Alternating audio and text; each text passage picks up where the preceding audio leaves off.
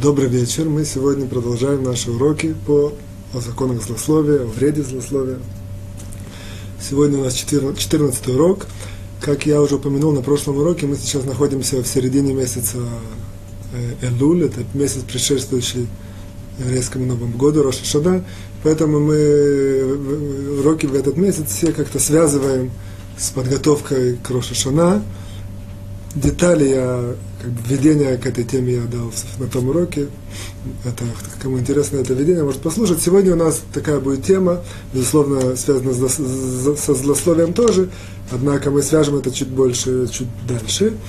Э, тема у нас будет следующая. Мы в десятом уроке э, обсуждали такое понятие, что человеку целесообразно очень хорошо смотреть, э, видеть в других только хорошее. Вот. Опять же, про подробности в 10 уроке, как это, на что это влияет, как это помогает и как это связано со злословием. Сегодня мы посмотрим некоторое ответвление этого понятия, а именно, называется оно «судить другого человека с хорошей стороны». Судить всех с хорошей стороны. И так э, получилось, что э, наша основная тема, наши законы тоже сегодня будут связаны с этой темой. То есть, в принципе, законы, к которым мы дошли по, по нашему изложению, в теме непосредственных законов будут сегодня все крутиться вокруг этой, этого понятия, судить другого с лучшей стороны. Поэтому в первой части во введении мы начнем с того, что мы расскажем, я расскажу две истории о том, как, две такие интересные истории, о том, как нужно Э, какие бывают парадоксы, какие бывают э, казусы, и как, как, э, что, что, что, что бывает очень интересно, если мы смотрим на события, которые нас про, окружают, на людей, которые участвуют в этих событиях, и смотрим на них, как сказать, по-простому, и на, очень часто видим, что они неправы, или что они сделали что-то не, не, неверное, и как бы их в душе, в душе или даже словами критикуем. А на самом деле, если мы Э, более углубимся в эту ситуацию, узнаем какие-то новые, какие-то факты, какие-то э, недостающие данные, мы увидим, что все по-другому. Это введение очень важно само по себе все. Э, как бы мы много из этого не выучим, однако эти два примера будут для нас для нас очень важны для, для, для, для дальнейшего изложения. Итак, первый пример, я повторяю ему, история, первый пример, история, как судить человека с хорошей стороны. Даже если это с виду кажется не очень, э, не очень э, хороший поступок. Первая история, действительно, это история, которая случилась действительно с таким праведником, которого зовут Раби Арие э, Левин. Если я не ошибаюсь, имя, фамилия точно, Раби, Раби Арие Левин.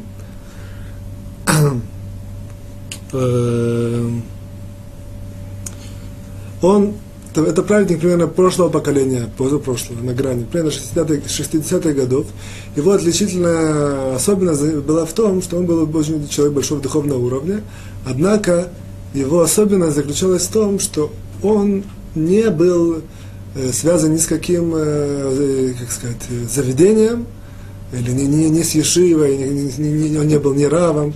Его основное предназначение, его смысл жизни заключался в том, что он ходил по всяким, что называется, таким э, тяжелым э, местам, и таких как тюрьмы, или какие-то э, больницы, или какие-то такого рода заведения, где люди находятся в, определенного рода отчаянии, или в определенного рода, как сказать, жизненных кризисах, которые с ними происходят. И его задача, как бы, его как бы праведнический такой путь заключался в том, что он этих людей пытался под, под, подбодрить, усилить в вере или как-то их э, дать какие-то советы жизненные. Это была основная его линия такая деятельности. Так, а, Раби Ария Левин. Вот.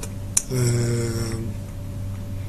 мне приходит ум, прежде чем я расскажу эту историю, вообще э, важно знать, это тоже можно связать с тем, что мы сейчас, с нашей непосредственной темой сегодня, что когда человек находится в таких, э, в таких э, ситуациях нестандартных, что у него происходят в жизни какие-то кризисы или какие-то проблемы, или что-то, называется, падение в, в духовном смысле, или даже не в духовном, в, например, болезни, все, что может произойти, то в принципе это человек в этот момент, он очень сильно как бы я никому не желаю этого, однако человек э, по, по, по природе вещей, он в, в таких ситуациях очень сильно собирается и очень, и очень э, как бы ярче и четче видит всю жизнь, как, как, как бы всю, весь, весь, э, всю жизнь, как она протекает в более, в более как бы сказать, ясном таком ракурсе.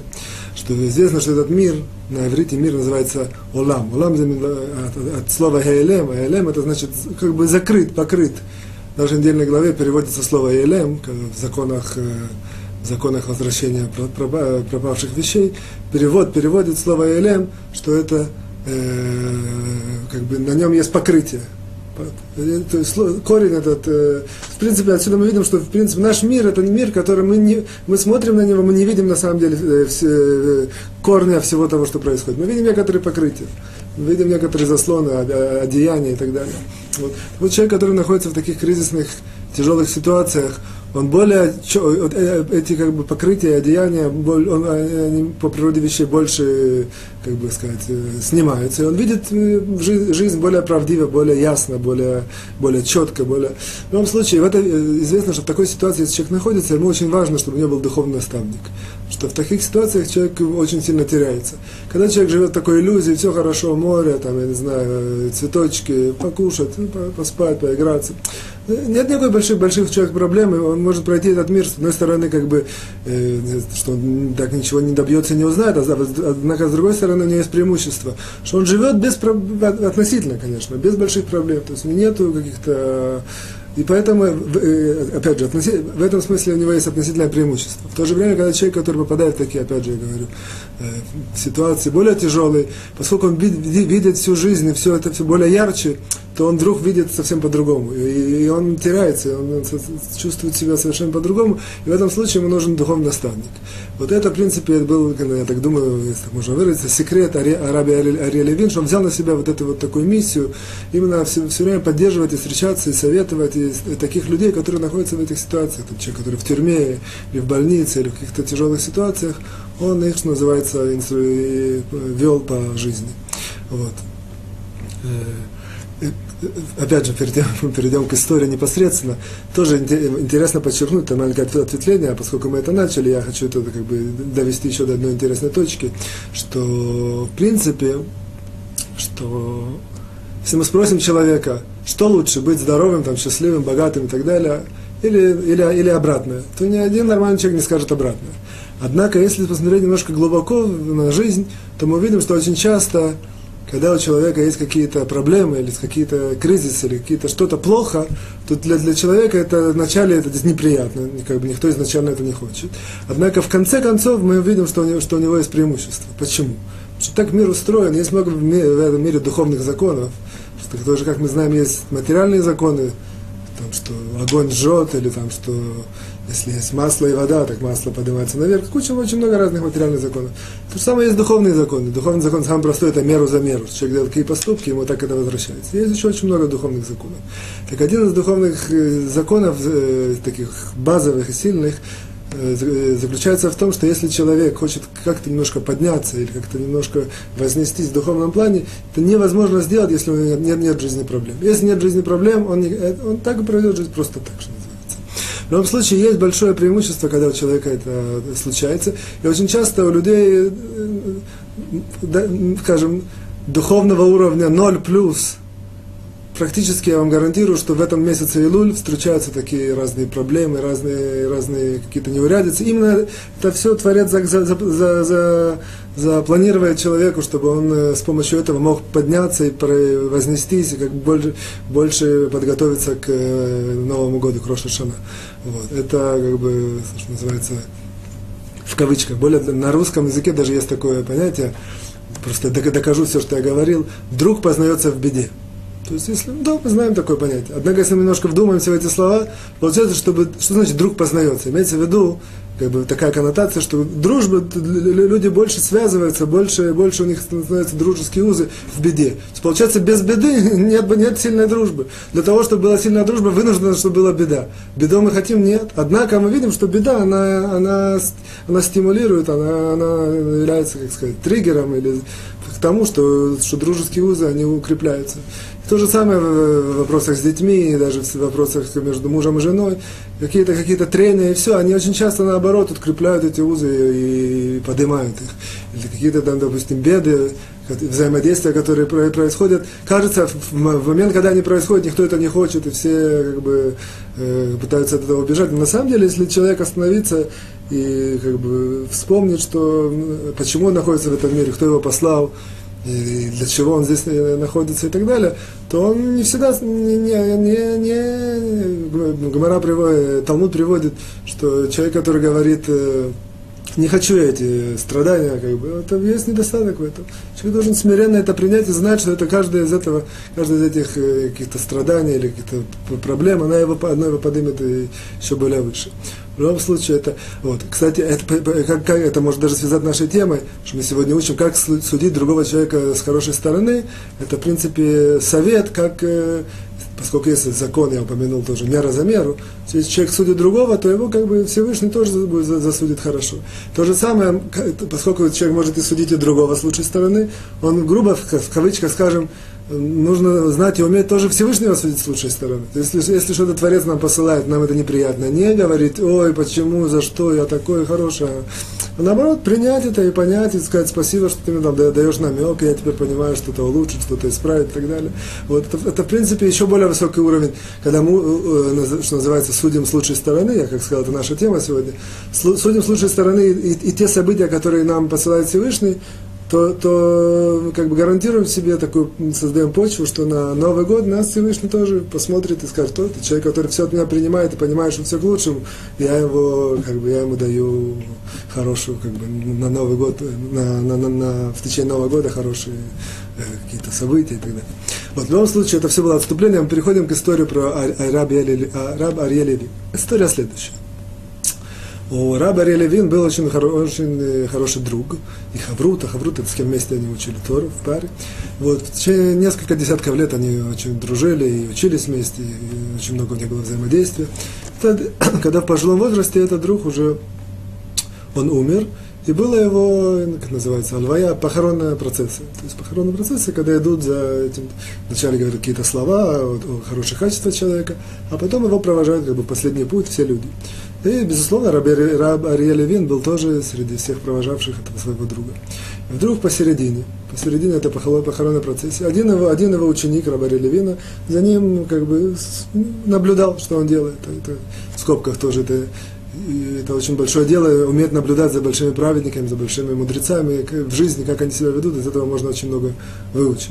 В любом случае, он, на них, он наблюдал за ним. Вдруг он увидел, как Ари, раб Али, Ария Левин заходит цветочный магазин посередине этой процессии, заходит, покупает цветочный горшок, ложит его в кулек, в сумку и идет дальше.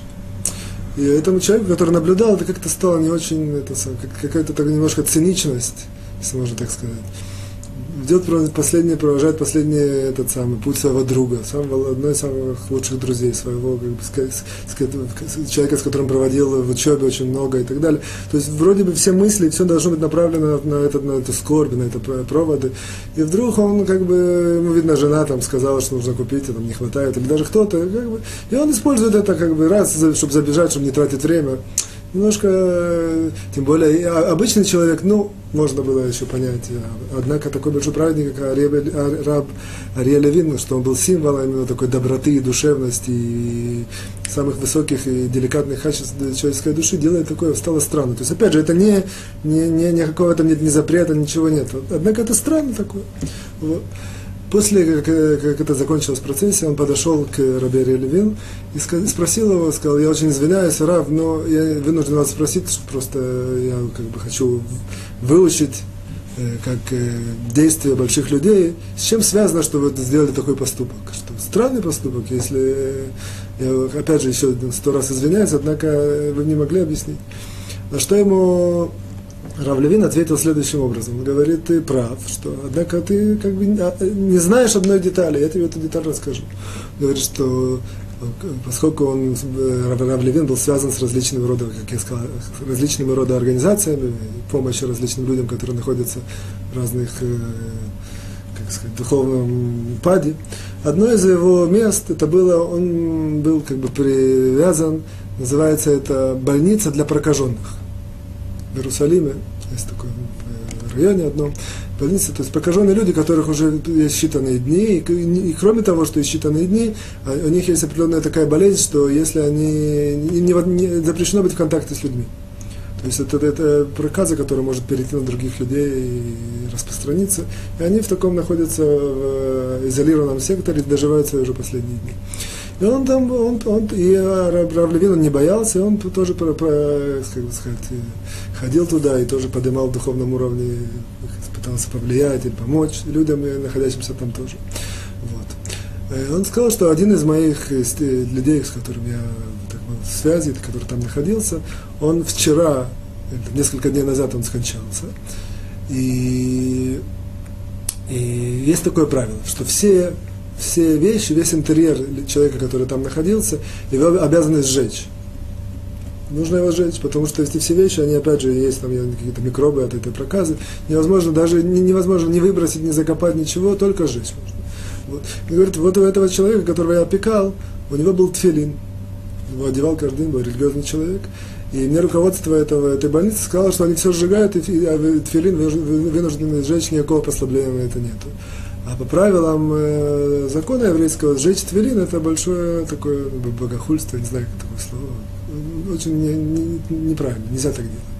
Вот. И Раб, Раб Левин их попросил, что он просит взять и изолировать это другим образом, закопать. Называется гнеза, это такая форма закапывания святых вещей, которая можно. Вот. Они ни в какой не соглашались.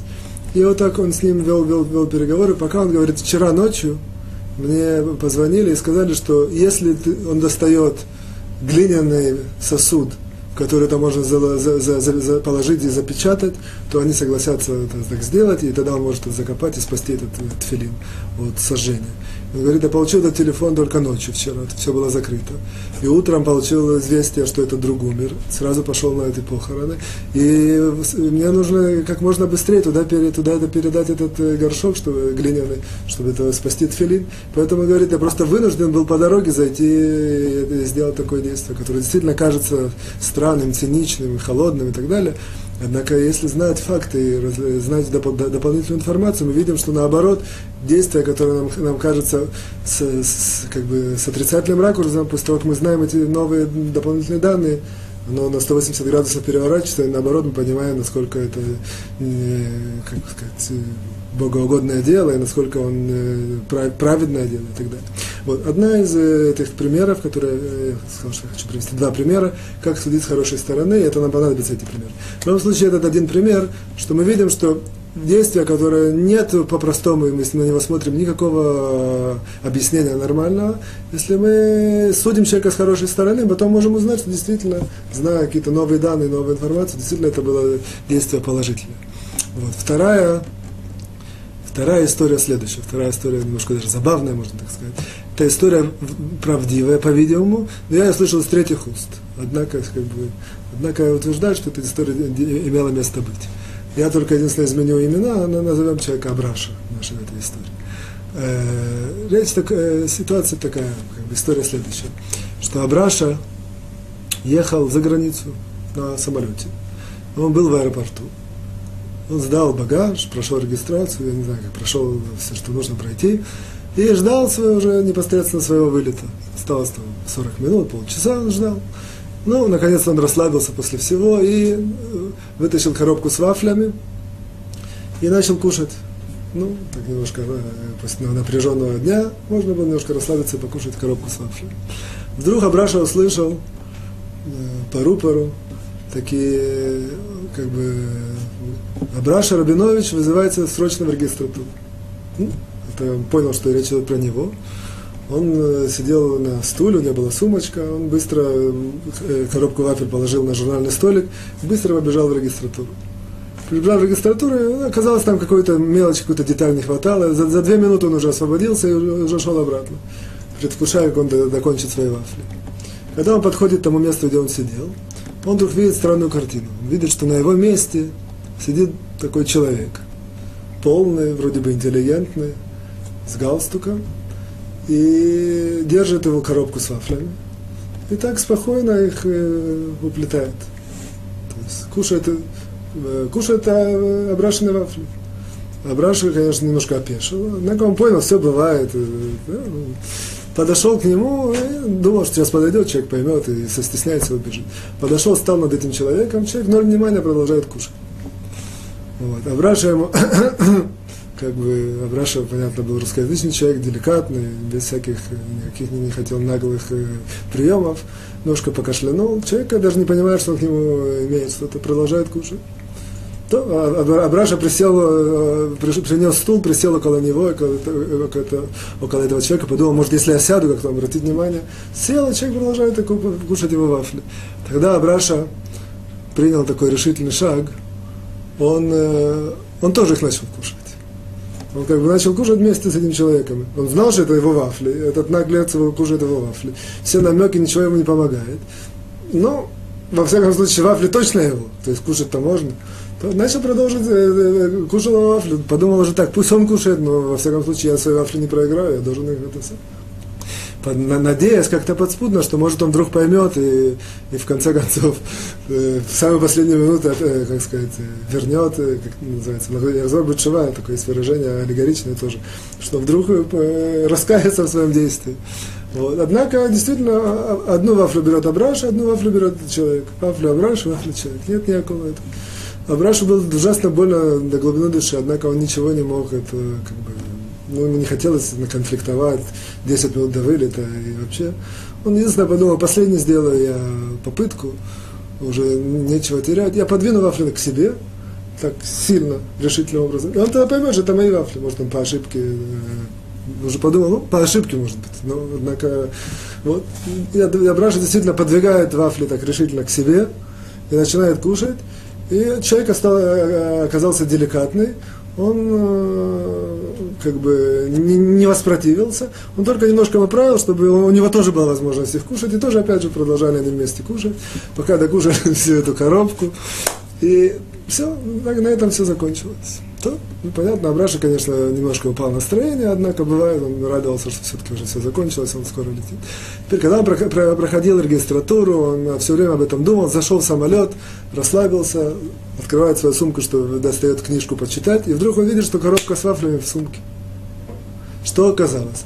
Оказалось, что когда Абрашу вызвали в регистратуру, это ему казалось, что он бросил вафли в, на, на журнальный столик. А на самом деле, поскольку он это делал спонтанно, не, не следил за своими действиями, то, как сказать, э, такой э, экономный Абраша не хотел их бросать в подсознании. В своем подсознании, а положил их в сумку. Однако он это сделал, опять же, очень, очень быстро, незаметно, для, даже для самого себя, что вафли его лежали в сумке. И действительно оказалось, и, и, и действительно, действительно очень маленькая вероятность, что так случится. Однако оказалось, что этот человек, как раз пошел на это место. И у него была похожая, очень похожая коробка с вафлями. Действительно, очень маленькая вероятность, что такое случится. Однако, тем не менее, факт остается фактом, что человек кушал свои вафли. И он э, никакого отношения к Абрашу не имел. И получается, что Абраша как бы не мог, э, это понятно, его судить Абрашу нельзя плохо. Это, э, каждый из нас более-менее так бы примерно себя вел. Однако мы видим, что настолько бывают ситуации, что, э, что, что даже в каких-то совершенно казусных и невероятных случаях, если судить с хорошей стороны, можно избежать различных неприятных э, э, то есть Абраша понятно, что после этого он себя почувствовал намного хуже, чем как он, как он себя чувствовал в процессе поедания вафли, думая, что это его вафли. Потому что он понял, что, в принципе, как он, каким наглецом он выглядел в глазах этого человека, с которым он, которым он мешался. И как бы и отбирал у него вафли, и дергал эту коробку на себя и так далее. Вот, опять же, что мы отсюда видим? Отсюда видим, что судить с лучшей стороны это не, не, не всегда как бы то мы будем учать сегодня же подробно в законах, это не всегда, что значит, что мы как бы можем э, сказать, открыть правду. Судить с лучшей стороны это правило жизни. То есть правило жизни и правда не всегда это идет вместе. Может быть, это правда или неправда, это, это вопрос сам по себе. Однако такой подход к жизни, когда, ты, когда человек всех, судит, всех судит с лучшей стороны, он позволяет, во-первых, избежать различного рода казусы. Во-вторых, как бы проще относиться к жизни, легче переносить какие-то действительно жизненные сюрпризы и жизненные травмы. И опять же, самое-самое главное, что мы это э, как бы, к нам это относится, что поскольку я сказал, что мы подготавливаемся к Рошашана, к, к Новому году еврейскому, то человек, который, как бы гарантия, что он лучше судит всех, хорошо, всех людей хорошо судит, его тоже засудят хорошо. Даже если это неправда, не очень подходит, и не очень верно, не очень, э, как сказать, э, по его действиям действительно это так э, выходит. Однако, если у него есть такое качество, что он судит всех с хорошей стороны, то его, в принципе, засудят с неба, э, с хорошей стороны. Мы заканчиваем эту вот первую часть. Опять же, вроде бы как к злословию мы ничего не, сказать, не, не связали. Однако, как я сказал, что это предисловие к э, третьей части, где мы учим закон, и там мы видим, как, как все это, то, что мы говорили, все это связано непосредственно с законами злословия э, через несколько, 10 минут примерно. Сейчас мы перейдем ко второй части. Вторая часть, это промежуточная у нас. Напоминаем, мы учим э, запреты, которые человек э, нарушает, если он злословит в различных ситуациях. То есть, кроме непосредственного запрета о запрете злословит, есть различные ситу... запреты истории, которые человек нарушает, если он злословит. И сегодня мы находимся на 13-м. О, 13 пункт, интересный пункт. 13 пункт. Для того, чтобы его, э, грубо говоря, в принципе, я беру вам выжимку, выжимка, выжимка 13 пункта, человек, который злословит, и очень часто, или иногда, есть ситуации, когда он нарушает запрет, запрет называется так, онат дворим, это на иврите, онат дворим. Для того, чтобы это перевести, нужно немножко пояснить. Для, для по-простому сейчас мы э, переведем это так, огорчает другого человека. Переведем это так. Однако мы сейчас немножко, э, как сказать, более, более широко обсудим этот запрет. Начнем немножко с основ. Есть такой в Торе запрет, в денежных, начинается то здесь, с денежных, с денежных вопросов денежных вопросов есть запрет э, э, воровать. В принципе, это запрет. Вот. Нам в трактате Баб Мация приводят, э, что, в принципе, есть различного рода запреты, которые они, в принципе, называют, они идут в группе, в, в группе называем э, воровства. Грабеж, воровство. Кроме этого, это э, Талмуд нам э, там э, тоже в эту группу вносит э, под проценты, то есть когда человек занимает, занимает под проценты, это тоже ответвление воровства. И еще в эту группу вносится такое понятие онаа. Онаа это на иврите, однако на русском нужно, э, это в принципе э, такая денеж, денежная обида, я бы так сказал. Однако давайте я вам э, объясню ситуацию.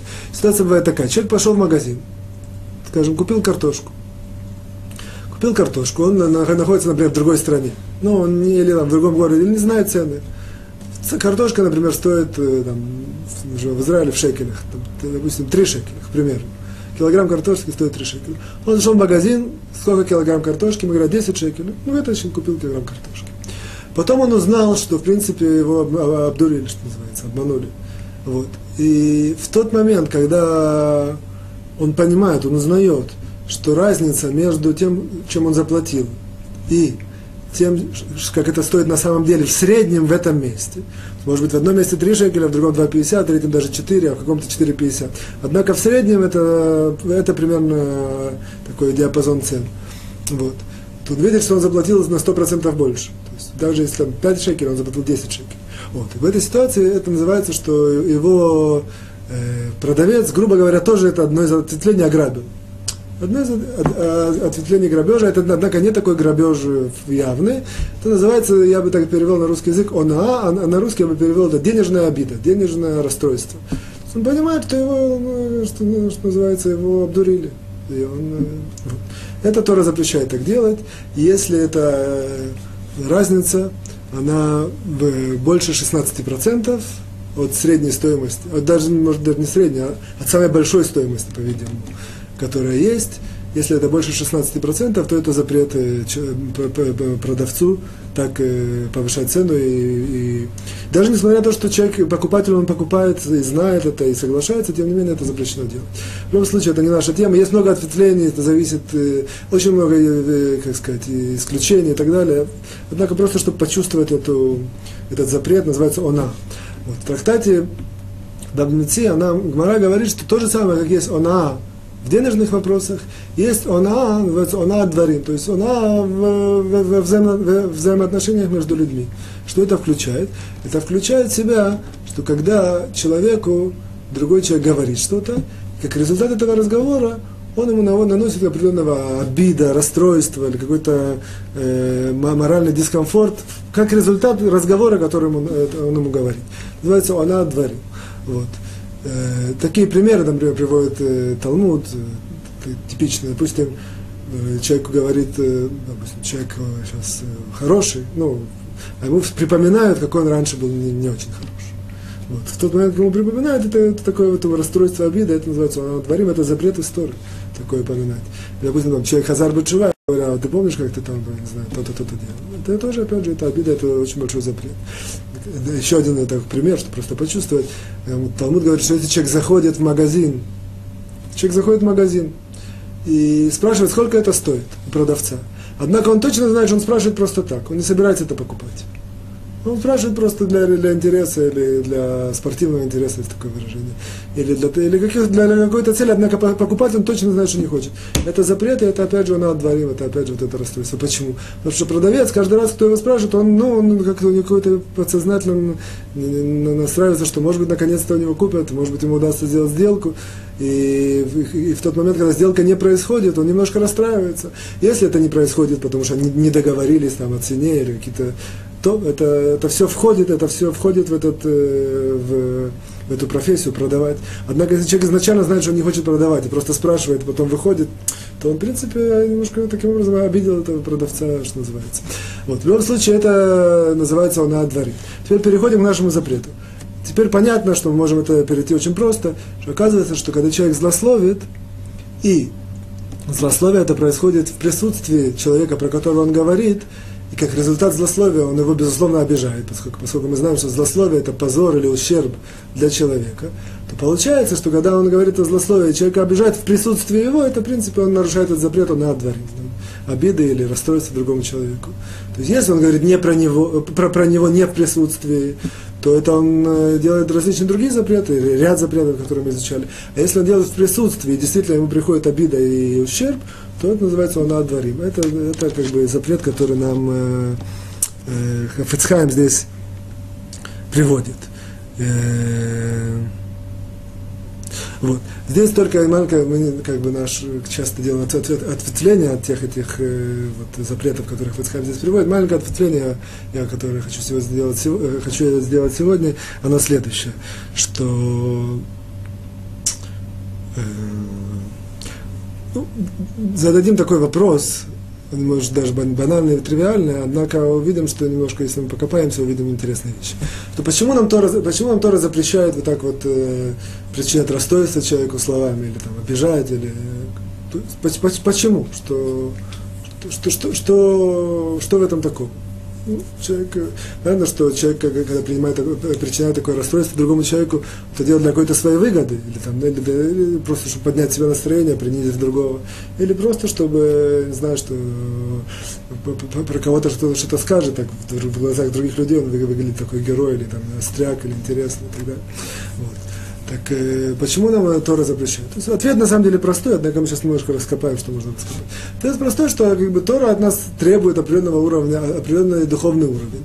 И, безусловно, что человек, который пускается на такие вот, э, что называется, поступки не очень хорошие, этот духовный уровень для него закрыт, он не может такого уровня достичь. Как бы, это понятно.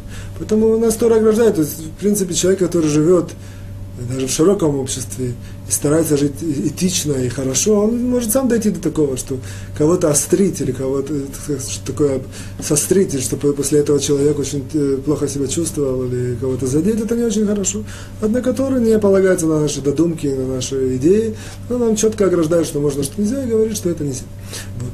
Однако здесь есть определенного рода вот э, углубление, которое я хочу сделать, что оказывается, что в принципе в начале даже, в начале, книги, в начале книги Берешит, в начале Пятикнижия, Тора нам четко говорит, приводит стих истории, что, в принципе, человек создан с плохим началом. То есть изначально человек, он не, не хороший, не идеальный, не... То есть изначально так он задуман, что он приходит в этот, в этот мир, есть такое даже аллегория у пророков, как дикий осленок. И дикий осленок, который с определенного есть, есть рода всякие страсти, всякие желания, только хочет замкнуть на себе, то есть эгоизм, все это не какие-то вдруг э, как про человека говорят эгоист и подразумевают, что это что отрицательное. На самом деле не отрицательно, это естественное состояние человека. То есть человек рождается, если мы посмотрим, человек рождается, он как бы все его рождение и развитие, оно он замкнут на себе, и все замыкает на себе. Это так он, так он создан, потом не, нет ни, ни, никакой претензии, почему он так вырос. Потому что так Творец его создал, что он изначально э, не, не, не, не рождается для того, чтобы давать другим, не рождается, чтобы помогать другим, он рождается, чтобы все замкнуть на себя, чтобы требовать все ко себе, э, внимания и какие-то обращения и так далее, все к себе. Вот поэтому как бы, такое, э, злая отрицательная природа это, это, это нормально. Задача человека себя поднять, воспитать и переделать, это задача человека. Однако, как бы, что называется, нулевая планка, она не очень, как сказать, позитивная. В этом весь смысл человека, для этого он здесь находится, чтобы все это менять. Вот. Поэтому э, есть такое, как бы, у людей уже взрослых, которые прошли какой-то какие-то пути образования или какие-то воспитания и так далее, есть такие люди, и, и к нашему сожалению, это немало людей, каждый знает про себя это, у каждого это в какой-то мере есть больше или меньше, и как бы есть, то, что я сейчас скажу, есть такое качество, что у человека есть определенного рода, не знаю, как точно выразить, чтобы не быть понятным правильно, определенного рода, опять же, немножко это говорю в сильном ракурсе, я просто не, не подбираю слово сейчас, определенного рода злорадство есть, когда он видит у других какие-то проблемы. То есть это, это, это не значит, что он это сам прыгает от счастья, когда человека другого есть проблемы, и, там, и, и потирает руки, и это самое, и у него это поднимается настроение.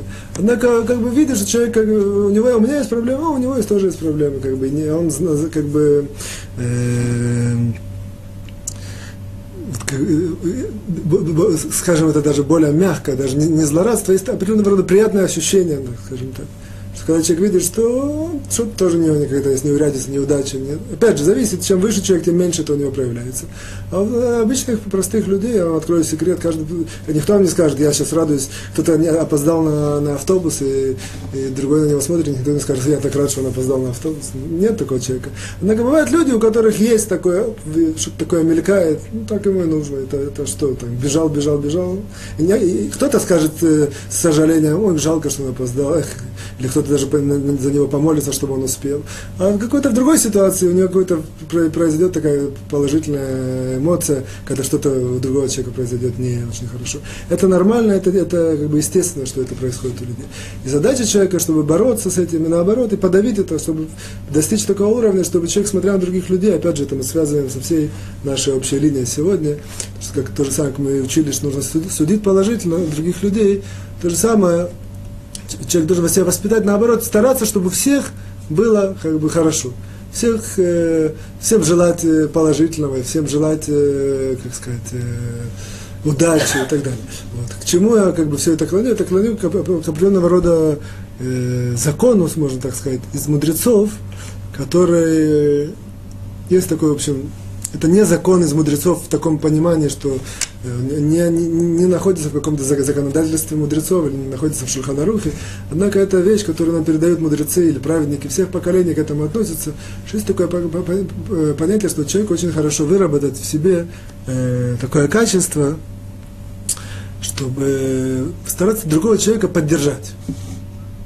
Это нам кажется, не знаю, кому-то кажется странным, кому-то кажется, наоборот, естественным. Однако я как бы использую, пользуюсь нашими этими уроками, чтобы это подчеркнуть. Что такое, дать какую-то моральную поддержку, или как-то поддержать, э, подбодрить, вот, подбодрить, или как-то другому человеку как-то его в, в какой-то тяжелой ситуации дать ему немножко какое-то слово хорошее сказать. Это, это, это э, как бы с точностью до 180 градусов наоборот от, от этого запрета, что когда наоборот человек колет другого, обижает ему, делает какой-то моральный ущерб, моральный дискомфорт словами, наоборот, мудрецы от нас требуют на, делать наоборот. Как бы дать какой-то э, есть, вот, есть такое два интересных ответвления, на этом мы эту как бы часть закончим. один праведник известный, есть один очень большой праведник, я его не поминаю его имя, однако он сказал, что в начале своего духовного подъема, сказал, что ему было очень тяжело. Все время какие-то пытался, э, как сказать, подняться, и у него были все время падения, и как-то все время было... Вот он такую фразу, как бы, потом он стал в конце, как сказать, своего пути жизненного, он стал одним из самых больших праведников, которые существуют. Он сказал такую фразу, что если бы вот в этот момент, когда в юношестве я занимался, пытался как-то духовно подняться, усилиться и так далее, что если бы хотя бы один человек нашелся, который бы мне э, вот в эти мои, э, вот, как сказать, во время моей борьбы духовной, какие бы такие я бы услышал от него такие слова, что ну, браток, соберись, подбодрись, все будет хорошо, не падай духом. Какое-то такое, говорит, что это бы настолько принципиально изменило все, что все эти мои войны духовные, опять же. И как бы намного-намного легче. То есть такие достаточно какие-то маленькие слова, какие-то маленькие слова подбодрения, какого-то духовного толчка, даже пощупать по, по, по, по, по плечу ударить и как-то человеку, допустим, даже ты видишь, человек может идти по улице, увидеть какого-то человека не очень в хорошем настроении, понятно, что нужно там, все это деликатно и все, однако иногда улыбнулся, сказать, не, не бойся, все будет нормально, не главное не беспокоиться. Одно-два слова это может изменить человеку весь день и очень часто часть э, всю жизнь. То есть никто вам сразу не скажет, что ой, ты мне сказал такое слово, большое спасибо, или там никто не увидит вдруг на небе, у него какие-то закрутился счетчик. -то. А на самом деле знать, нужно знать, что эти такие маленькие слова, эти вроде простые, тривиальные вещи, они очень-очень сильно помогают в жизни, я имею в виду по отношению к другим людям. Это первое. И вторая есть такая есть такой праведник нашего поколения, один из Муарош, я его упоминал в четвертом уроке, я видел его книги, одной книге беседы его, очень интересное такое совет. Совет сам по себе интересный в том плане, как он его советует, однако интересен нам всем тоже. То есть он советует так, он говорит, что один из советов, который он дает людям, которые поженились, он говорит, на завтра после свадьбы. На завтра же после свадьбы, через день, через два. Вот. Говорит, очень, очень такое целесообразно сесть муж, жена, там, жених и невеста, которые уже муж и жена, вот, и чтобы они так, э, э, опять же, как известно, как бы инициатор всех таких бесед это муж, что он так не, ненавязчиво улыбнулся и мягко такую сказал вещь, что мы сейчас, вот мы как бы, такую аллегорию, вы, вы, вы, вышли на корабле только сейчас э, это открытое море, что перед нами этот весь большой океан, не знаю, 50, 60, 70 лет совместной жизни, если Всевышний соблагословит и так далее. Он говорит, что неизвестно, что будет в этом океане, какие нас сюрпризы ожидают, какие бывают различные э, как сказать, заварушки, или какие проблемы, какие... Никто ничего не знает. Такой бурный океан на таком маленьком суднышке, нам нужно это 60 лет плыть. Говорит, давай тогда давай, как бы заключим такой завет. Кроме всех э, формальных заветов и всех Э, как сказать, э, по природе вещей, которые есть между мужем и женой, заключим такой завет, что если тебе будет тяжело в жизни, если тебе будет какой-то какой камень на душе или что-то, то я тебя всеми силами постараюсь поддержать, подбодрить и, как сказать, э, не дать упасть в духовном плане. А если мне будет, то ты мне. То есть, если мне будет, ты будешь чувствовать, что у меня что-то такое не урядится, или в жизни, или там какие-то э, что-то болит, или что-то не про, болит душа, или не, не, не на работе, или с кем-то и так далее, вот, то ты мне как бы дашь такие слова подбодрения. Вроде бы это, опять же, это важно подчеркнуть, что наша жизнь полна всякими такими банальными, простыми вещами, однако, если мы их подчеркиваем, пытаемся действительно в жизни их использовать, это меняет очень часто может изменить нашу жизнь. Вот он дает такой совет. Вот такой как бы между ними завет они, если сделают, это очень сильно поможет им, что каждый раз в тяжелой ситуации они вспомнят это. Несмотря на то, что по природе вещей это и так понятно. Можно сказать, зачем это все говорить так понятно? Понятно, муж и жена друг за друга, это так, так, так должно быть. Однако, если они это, как сказать, так сказали в ненавязчивой беседе, очень близко к свадьбе, подчеркнули и, как сказать, еще раз это как бы заключили такой новый, как бы сам по себе этот завет, не, относительно всех других связей, которые между ними, это дает тоже определенного рода силу какую-то запасную батарейку, не знаю, их брака.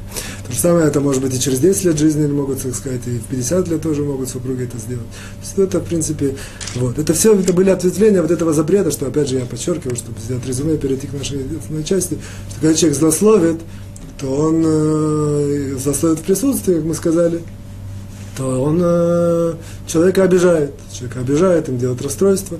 Соответственно, что если человек обратно от этого, к чему мы должны стремиться, наоборот, жить так, чтобы другого человека все время пытаться поддержать, подбодрить, сделать ему только какие-то хорошие слова, чтобы ему э, жилось тоже хорошо. Вот, переходим к третьей части. И, как я сказал, что третья часть у нас сегодня, в принципе, это мы сейчас находимся в третьем параграфе. Э, седьмой и восьмой пункт я постараюсь сегодня закончить. Если мы заканчиваем, мы заканчиваем третий параграф. Седьмой и восьмой пункт. Для того, чтобы это седьмой и восьмой пункт э, разобрать, в принципе, основной это седьмой пункт, и восьмой пункт это, только некоторые деталь от всего этого обсуждения седьмого пункта.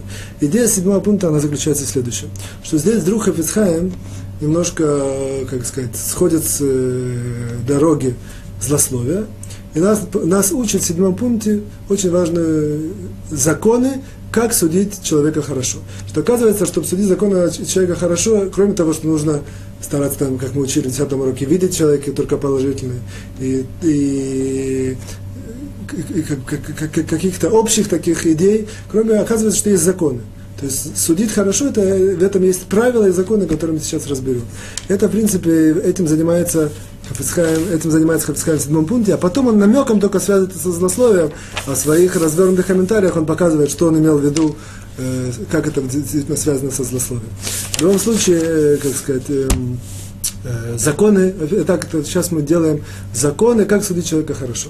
Для этого сделаю такое маленькое введение, я уже сказал намеком сегодня, еще раз подчеркну, что, как сказать, с, под, подчеркиваю, как, э, заострить внимание, что судить человека хорошо, опять же, сейчас законом посмотрим, это не значит, что мы выискиваем правду. Это значит, что мы видим какую-то ситуацию, не знаем точно, и мы копаемся и, и по, по правде вещей так, так-то и так-то. Правда, это, правда или неправда, это, это, что называется, разбор сам по себе. Судить человека хорошо, судить человека хорошо, это не зависит от того, или эта ситуация правда или неправда. Сейчас я это более, более подробно поясню.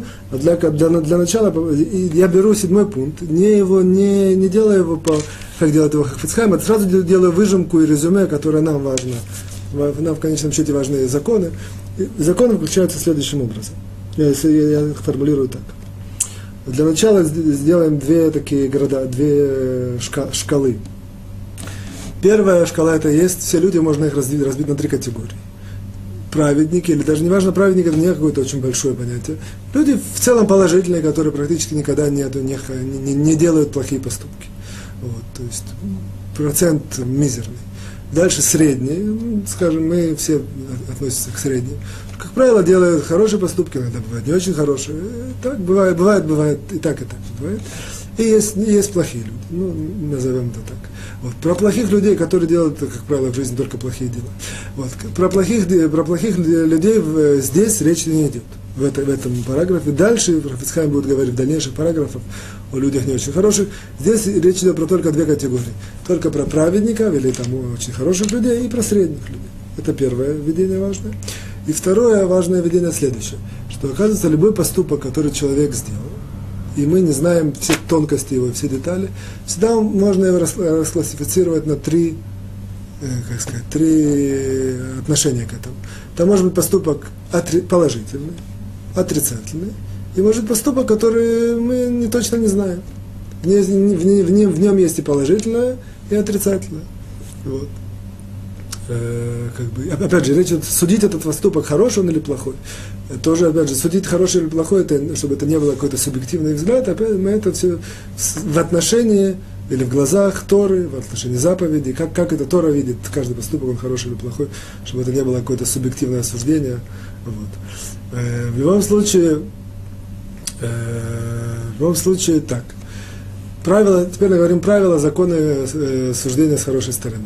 Если человек праведник, опять же, первая категория, которую мы сказали, то любой поступок, который он сделал, даже если этот поступок выглядит как отрицательный, опять же, выглядит, это, это я действительно не подчеркнул, есть ситуация, когда мы точно знаем, точно знаем, про это мы не говорим. Мы здесь, речь идет про поступки, которые только видятся нам как-то. Мы сказали, есть видятся положительно, видятся отрицательно, видятся непонятно как, средние. Вот. Если мы точно видим поступок, я не знаю, человек взял нож, кого-то зарезал, не, не видится, мы точно знаем, что он сделал. Опять же, не, не извиняюсь за такое грубое выражение. Вот. Э, итак, если, мы, если человек праведник и э, очень, как сказать, положительный человек, то да, любой поступок, даже э, который выглядит в отрицательном ракурсе, есть обязанность это судить положительно это, это первый закон, который мы уже учим и видим. То есть обязанность. То есть Если мы видели, что, я не знаю, какое-то, опять же, что-то немножко, здесь это немножко субъективное понятие, что значит праведник. Однако возьмем, например, праведника всем известных. И мы видели, что он там, я не знаю, сделал что-то не очень, э, это самое, не очень э, удобоваримое. Например, давайте для, для, для, для такого возьмем такой пример, который приходит на ум сейчас. Допустим, человек зашел в магазин, я видел, допустим, я наблюдаю за человеком, зашел в магазин, взял вещи, вышел, не заплатил. Опять, если он не заплатил и там, показал продавцу, и он, там, продавец там записал, это одно. А он набрал вещи и вышел и не заплатил. Опять же, точно мы не знаем, однако кажется нам это, и более, давайте сделаем это еще более да, так, э, отрицательно, что он при, перед выходом так посмотрел по сторонам, это самое, что его, ну, так, вроде бы кажется, что никто за ним не смотрит, и вышел. Вот. В такой ситуации, вот такая вот ситуация. Ситуация, которая есть здесь э, запах э, воровства, и ситуация, которая нету здесь ни положительного никакого взгляда, даже нет сомнения, то есть это видно человека. И тем не менее, если это сделал большой праведник, то мы должны это делать, э, судить положительно. Есть правило, то есть есть закон, который нам обязывает судить положительно. Опять же, что, что это значит? Грубо говоря, человек просто должен сказать, все, это я праведник, больших вопросов нет. Я знаю, что он делает э, только хорошие вещи. Однако, если есть человеку там мешает это, он должен даже искусственно себе придумать какой-то сценарий, который может быть. Что, что это за сценарий? Например, сценарий, что есть договор с продавцом, что он берет эти вещи каждый, каждый день, одинаковые вещи. Или что за него уже кто-то заплатил, я не знаю, его какой-то там э, человек, который ему... Вот. А то, что он посмотрел по сторонам, что он кого-то искал, и совсем не связано что, э, с тем, что он боится, что его уличат и так далее. То есть мы это сделаем в положительном ракурсе. И обязанность э, судить положительно, сейчас мы видим, как, что, в чем это проявляется, это обязанность наша. Теперь мы возвратимся к первой части здесь. То же самое, пример, например, с Раби Ариэль Вин но если мы помним, как мы сказали про цветочный горшок и так далее, это ситуация, когда, в принципе, очень тяжело видеть положительный ракурс. Однако мы обязаны судить положительно, и мы видим, что очень часто, как правило, как правило, всегда, даже на уровне правды, это действительно прав, прав, на уровне правды действительно положительный поступок. Вот. Если это человек, дальше переходим, если это человек средний, опять же, про, про плохих здесь не говорим, про средних. Тут есть тут три, три правила. Средний человек, говорим такое правило. Если это э, склоняется к положительному ситуация. То есть, то запрет это судит отрицательно.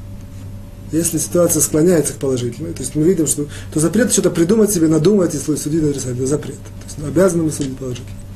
Если это ситуация 50 на 50, ну, примерно, то есть если можно так судить, можно так судить, то это не запрет, однако есть очень большое повеление или очень большое, как сказать, э, важно это засудить его, опять же, положительно, если это 50 на 50. То есть, в принципе, мы видим, что если это склоняется к положительному, или если даже это 50 на 50, то нужно судить положительно. В случае же, если это склоняется к отрицательному, опять же, эта ситуация с этим, в магазин зашел, взял, не заплатил, так по сторонам вышел. Вот. В этой ситуации так по букве закона нет запрета его судить, нет э, запрета его судить отрицательно. То есть я могу его судить отрицательно. Не, э, однако есть большой, большой э, человек, который хочет работать над своими человеческими качествами, хочет подняться в духовном плане. Даже в этой ситуации ему целесообразно судить его положительно. Вот. Опять же, речь идет про среднего. Про средний человек, который сделал поступок что, что, нам, да, что нам теперь важно, теперь мы начнем это связывать с нашими законами злословия.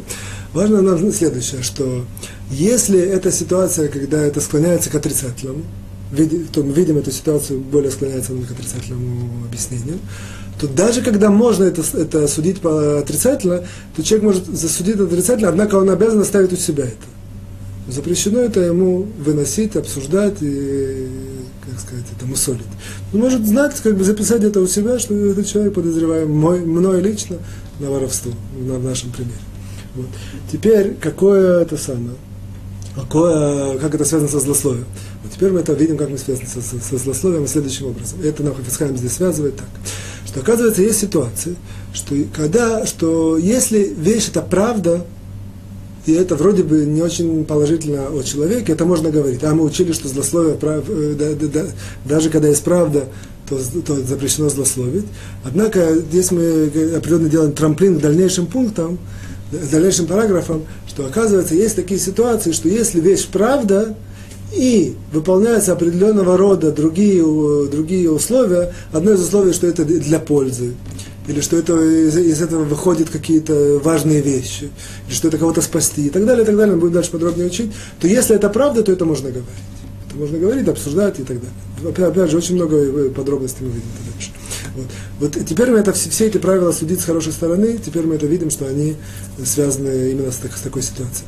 То есть, что если у нас ситуация такая, что э, произошла некоторая вещь, которую я видел, и если это точно правда, если это верно, то я могу это рас, рассказать для того, чтобы, опять для, и даже несмотря на то, что это вроде бы злословие, то есть в этой ситуации не злословие, несмотря на то, что это ущерб или какой-то позор человеку, есть разрешение это рассказать, подробности в дальнейших пунктах, параграфах, вот, то здесь важно знать, когда можно это, в принципе, как сказать, взять это и отнестись к этому как к правде. И вот здесь это очень важно, что если это большой человек, большой праведник, даже не большой праведник, просто хороший человек, праведник, то в этой ситуации нет никакого разрешения э, принять это как правду, то, что произошло, и начинать это мусолить и обсуждать. Почему? Потому что мы знаем, что есть обязанность считать, что все, что произошло, это в положительном ракурсе. То есть нет, нет, нет здесь никакого отрицательного, э, как сказать, отзвука, даже несмотря на то, что это как так кажется. В случае же, если это человек средний, как мы говорили, то если это 50 на 50, либо если это склоняется к положительному объяснению, к положительной интерпретации, в этой ситуации, опять же, а здесь запрет это поднять и обсуждать, даже когда это можно в случае правды. Вот. В случае же, это, в принципе, седьмой пункт. И здесь я перехожу к восьмому пункту, потому что они связаны. Восьмой пункт нам говорит только такое ответвление от всего этого. Что в случае, если вы видели среднего человека, и он сделал вещь, которая склоняется к отрицательному ракурсу. И можно это, как бы сказать, есть э, очень хорошо это судить положительно, чтобы работать своими качествами. Однако нет запрета это, это судить отрицательно. Нет запрета. Однако восьмой пункт говорит следующее. Несмотря на то, что нет запрета, я могу судить отрицательно, однако я должен оставить это у себя, запомнить это, э, и как бы, но не выносить на обсуждение. И даже есть, если есть какие-то действительно ситуации, когда это можно вынести на обсуждение, опять же, в рамках того, что я сказал, это будет учиться дальше, то нужно что очень-очень тщательно знать этот закон, и, и, и все как бы подробности, которые с ним связаны, чтобы действительно эту вот вещь поднять и обсуждать. Опять же, я подчеркиваю, речь идет про следующую вещь. Человек сделал вещь, которая есть интерпретация отрицательная, э, видится отрицательно. Зашел, как, скажем, в том примере, в магазин, взял без, э, не заплатил и вышел. То есть вроде бы человек, человек обычный иногда делает плохие поступки, иногда хорошие. И сделал. То есть, в принципе, я могу себе где-то отметить, что человек сделал не очень хороший поступок. Однако для того, чтобы это, например, я хочу спасти там продавца, и рассказать ему, что такое у него происходит и так далее. В этой ситуации я не имею права это пока это поднять и начинать это с ним, э, как сказать, может быть, неудачный пример с продавцом, то я это как бы на ходу такой придумал. Но важно знать, что я, чтобы для, для, для того, чтобы отрицательный ракурс поднять и его обсуждать, несмотря на то, что нет, нет запрета, однако поднять с другими людьми его обсуждать, в этой ситуации есть, должны, должны очень много различных деталей выполниться, чтобы это, чтобы это было разрешено. Э, в принципе, мы почти дошли до конца. Я только э, вам Хафицхайм здесь такой приводит историю, и поэтому я, я, я, я вам не расскажу. Я вам только скажу, что есть интересная история на, в, в трактате Шаббат, 127 страница. Есть очень много интересных историй в жизни, из жизни наших мудрецов, когда происходили различные казусы и э, очень тяжело, э, цепочка событий, и очень тяжело было их э, как-то как положительно интерпретировать. Тем не менее, нам показывает Талмуд, как это люди, выполнявшие эти законы справедливо судить человека, положительно интерпретировали. И действительно, что это действительно так было, даже самые невероятные ситуации, как в наших примерах, которые мы сегодня привели, с Арья Левин или с аэропортом, и с Абрашей. Вот в Талмуде это не живые примеры из наших мудрецов. Кто хочет, может посмотреть. 127 страница в трактате Шаббат. На этом я с вами прощаюсь. Всего хорошего, до свидания. Желаю счастья, успехов и хорошего настроения.